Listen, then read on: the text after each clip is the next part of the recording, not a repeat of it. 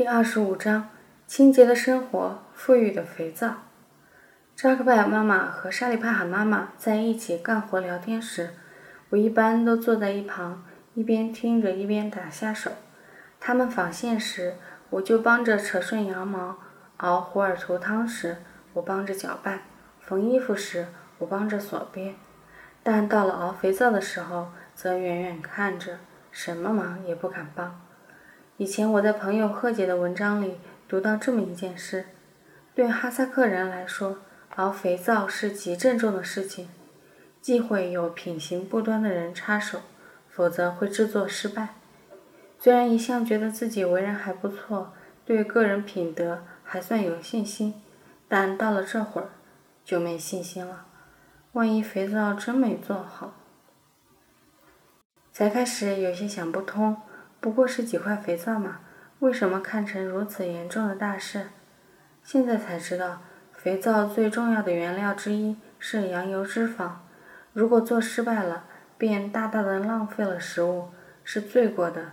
除了羊油，还有炼制羊油后的肉渣，以及以及我不认得的一样东西。而妈妈他们也解释不清。照我朋友的描述。那东西似乎应该是用荒野上的杨树排剪时形成的树瘤烧成的灰，但到了今天，恐怕再也不会用到那样的土法子了。我看其质地雪白细腻，大约是工业用碱或食用碱，那么失败率一定会大大降低。渐渐的，我也敢放心大胆的旁观了。虽然目睹了全过程，虽然明白所有的材料与工具。虽然也知道原理，但是还是不知道肥皂是怎么做成的。想想看，该多么奇妙！把所有材料放进大锅里，加水慢熬，粘稠的水中涌起丰富细腻的泡沫。这一大锅汤液中，能够去掉污垢的粒子还在沸腾中沉睡。渐渐的，水中凝结出了块状物，把它们捞起，放进盆里冷却。肥皂便出现在这世上了。虽然是土法子，但凑近大锅闻了一下，肥皂味还真相当地道。虽然有些刺鼻，却是来自温柔和熟悉的事物的释放。如果卡西是用这种肥皂洗衣服的话，一片不清我也放心。过不了几天，我们自己也要做肥皂了。扎克拜妈妈去沙里帕海妈妈家。借了一口黑黑脏脏的锅回来，做肥皂的气味非常刺鼻，而谁家也没有多余的锅用来专门做肥皂，于是就几家人轮流用一个锅子。因为气味太呛人，妈妈把锅支得离毡房很远，这一回熬出来的汁水却非常黑，而且一点儿也不粘稠，清汤寡水的。妈妈不但放了好几大块羊油。还倒进去了两碗炼油之后剩下的肉渣，一起熬着。怪不得我用这种肥皂洗衣服时，总是一会儿洗出一块肉来，一会儿又洗出一块肉。妈妈在外面熬肥皂汤，卡西在毡房里炸油饼。炸完后，他把一大锅沸腾的羊油端到屋外冷却。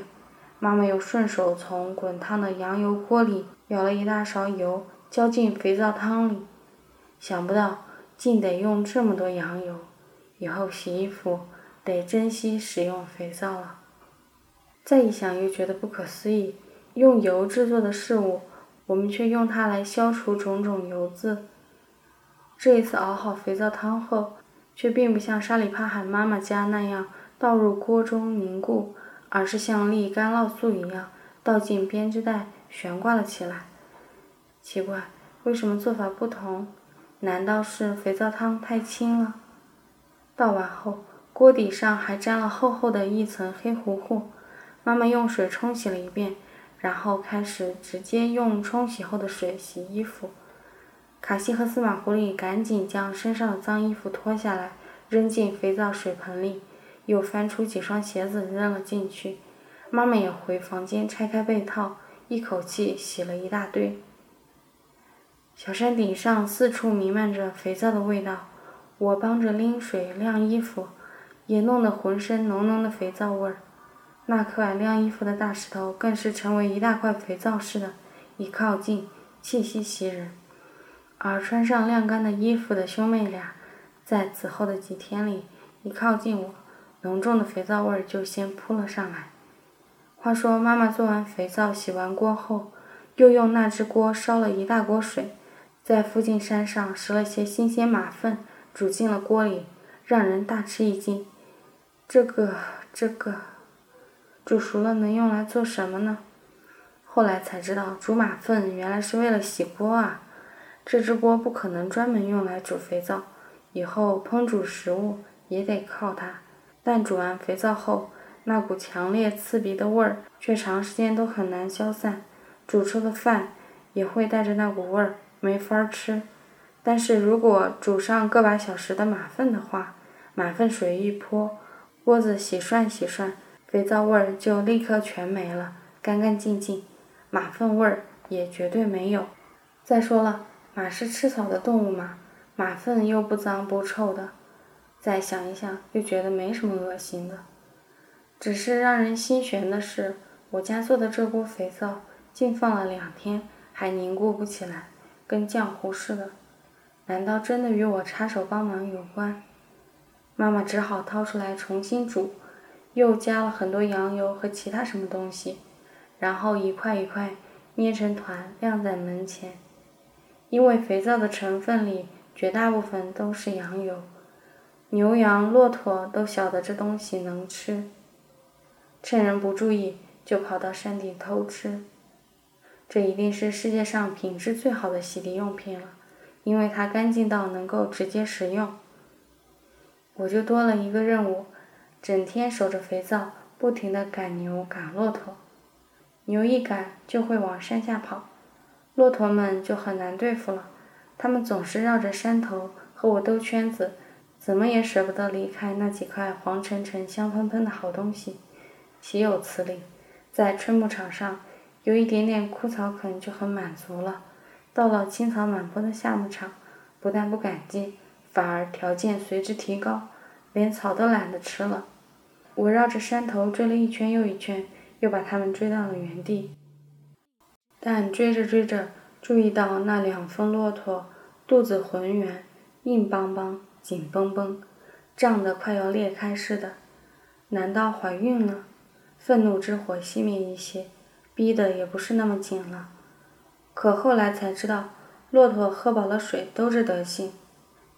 肥皂是珍贵的，可仔细想想，生活中能用到肥皂的地方也并不是很多。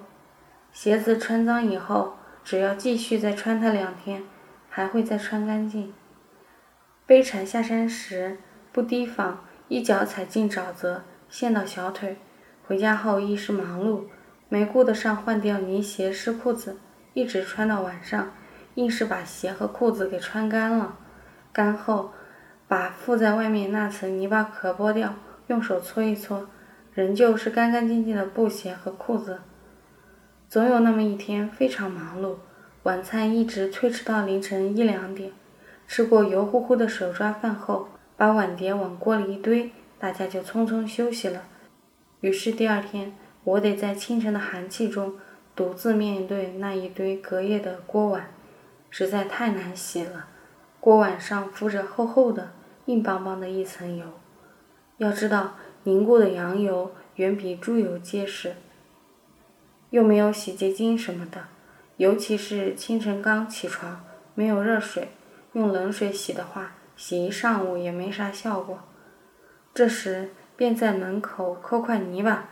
在锅里用力擦，虽然泥巴里裹有许多沙粒和碎草根，揉进手上的伤口里会很痛。不知为什么，满手都弄的是细细的伤口，但它最有效，一会儿就把锅碗上的油腻子全擦净了，再用水冲洗一遍，立刻干干净净，光可见人。哎，泥巴可比洗洁精强多了，而且还环保。生活中会有什么脏东西呢？我们每天打扫出来的垃圾，几乎全是泥土和碎石块，偶尔会有几张糖纸，说明生活比较好。用过的塑料袋和塑料包装纸从不会扔掉，反复派用在各种地方，一直用到实在不能用了，才处成一堆烧了。塑料制品从不乱扔，蒙在大地上会影响青草的生长。而十年前，在沙伊恒布拉克，塑料袋之类的东西更少，偶尔在河边捡到一个从上游飘过来的塑料瓶，都会心花怒放，将其大派用场。有一天，我和扎克拜妈妈单独喝中午茶时，妈妈对我说：“强鹏买了一种药回来，给牲畜吃的，非常厉害。为了强调那种东西的确是一种药，他还专门把家里的药包取下来冲我晃了晃。但我不明白厉害意味着什么。”接着，妈妈很厌恶地说道：“骆驼、牛羊吃了会变胖。”我吓了一大跳，心想。他指的大约是催长素之类的激素吧？我听说有些复合饲料里会掺有那些东西，不可能吧？那种东西怎么会进入到深山里呢？是不是妈妈弄错了？我说是治病的药吧？不，他坚持道是长胖的药。不管传言是否属实，这个消息都是可怕的。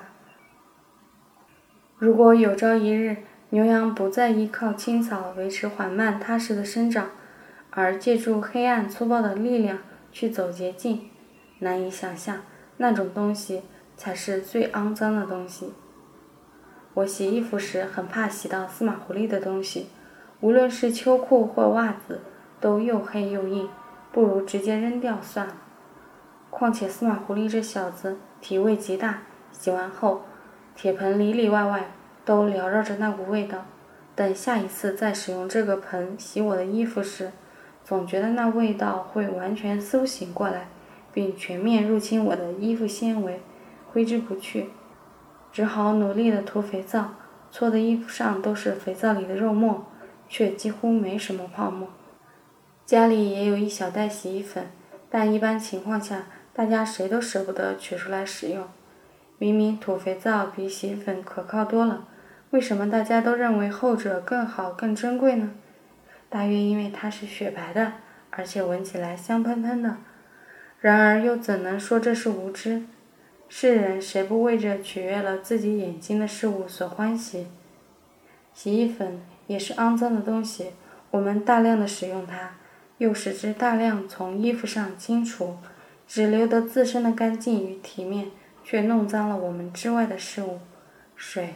泥土和植物，我们不顾一切的从世界中抽身而出，无底线的追求着生活的舒适与欢悦。说起来，又似乎没什么不对。黄昏独自出去散步，站在山顶，总是忍不住为世界的大和静而深深激动，总是深爱着门前石山上那棵夕阳里的树。我洗过的牛仔裤寂静地晾挂在树枝上，它背后是低处的森林。苍茫的远山，我的牛仔裤又幸福又孤独。无论如何，古老感人的传统与古老感人的心灵还在牧场上流浪着，虽然已经很脆弱、很伤心了。